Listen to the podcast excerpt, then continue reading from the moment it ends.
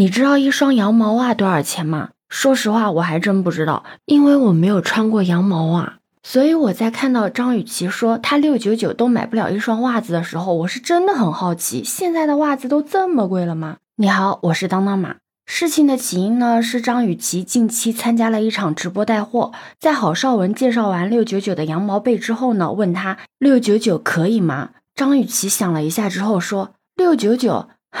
六九九，我都觉得我买不起一个袜子。不知道你听到了这句话之后的第一反应是什么？反正他因为这句话已经引起了大部分网友的不满。虽然他事后有道歉，说他的本意呢是想要表达羊毛很贵，有一些羊毛袜子六百九十九元都买不下来，所以这次很划算。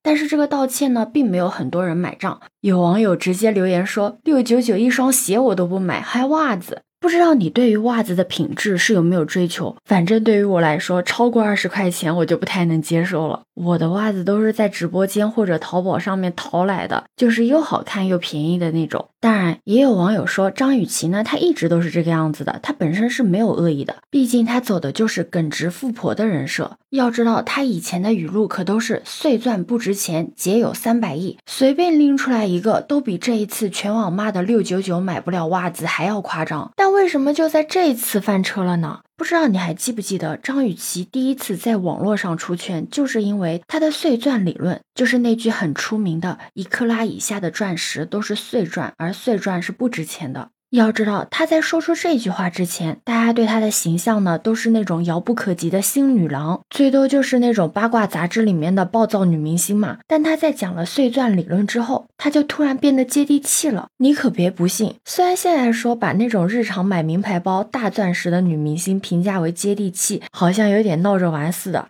但是放在四五年前啊，真的没有人会觉得哪里不对，因为当时正是大女主舆论最受宠的时期，而那些有钱。前有颜的女明星就成了第一波被羡慕、被吹捧的对象。同期虽然也有人是富婆的人设，但之所以张雨绮能够杀出重围，就是因为她表现出的直爽中带点憨的性格。这在很多网友眼里面就有一种自带真诚的滤镜。就像有网友说的。姐姐虽然一个包十万块，但是还是很愿意认真跟我们分享的，就不像向太的直播间一样，就自己卖的东西都不愿意吃一口。这样一对比，你是不是就有点 get 到张雨绮富婆的形象？她就刚好处在一个很微妙的位置。虽然她展现出了那种远超我们这种普通打工人的购买力，迎合了一些看客当时的慕强的心理，但同时呢，也可以跟一些出身草根的主播助播们形成一个有趣的反差。这样一对比，就卸下了攻击性。就像有网友听到他凡尔赛发言的时候，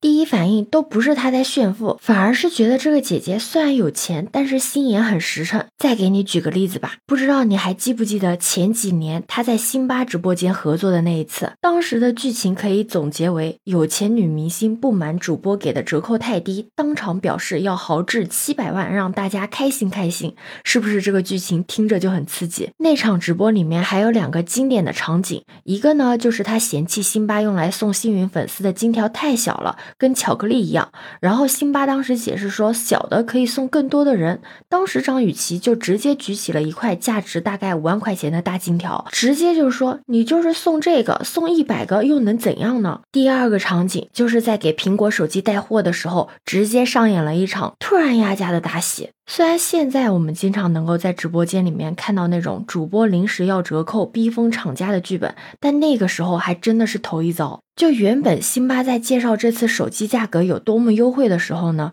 张雨绮就在旁边突然提出每台再便宜五百块。当时辛巴就一脸慌张的说：“那这样的话，总价要差出去七百万呢。”结果你知道张雨绮当场直接回怼什么吗？他说：“没事，我有三百亿，我个人给你补上。”虽然后来辛巴又爆料张雨绮是装大方，害得他自己掏腰包给粉丝补了一千二百万，但是还是有不少网友质疑整个事件呢都是剧本。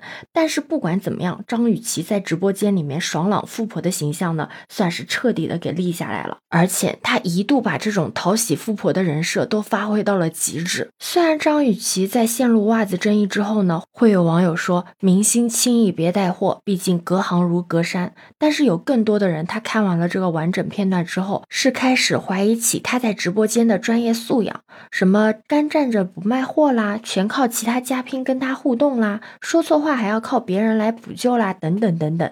怎么说呢？以前明星们都觉得直播间里面的钱最好赚，但现在其实也不好赚了。以前呢，大众对于明星有着无限的宽容，他们只需要适当的展现出自己的私人生活和性格，甚至都不需要多么的专业。但是现在，明星的收入被频频爆出，消费观和普通人的差距也越来越离谱。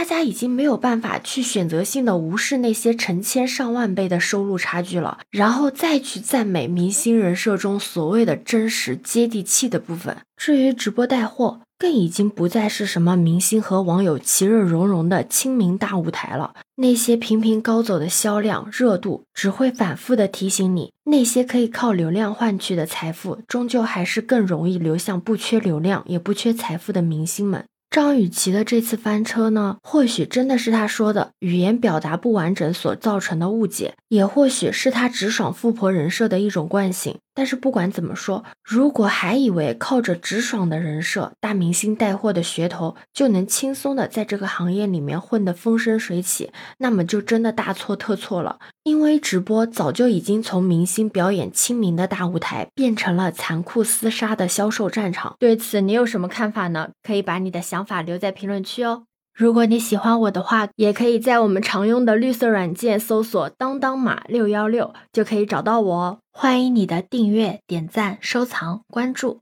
这里是走马，我是当当马，拜拜。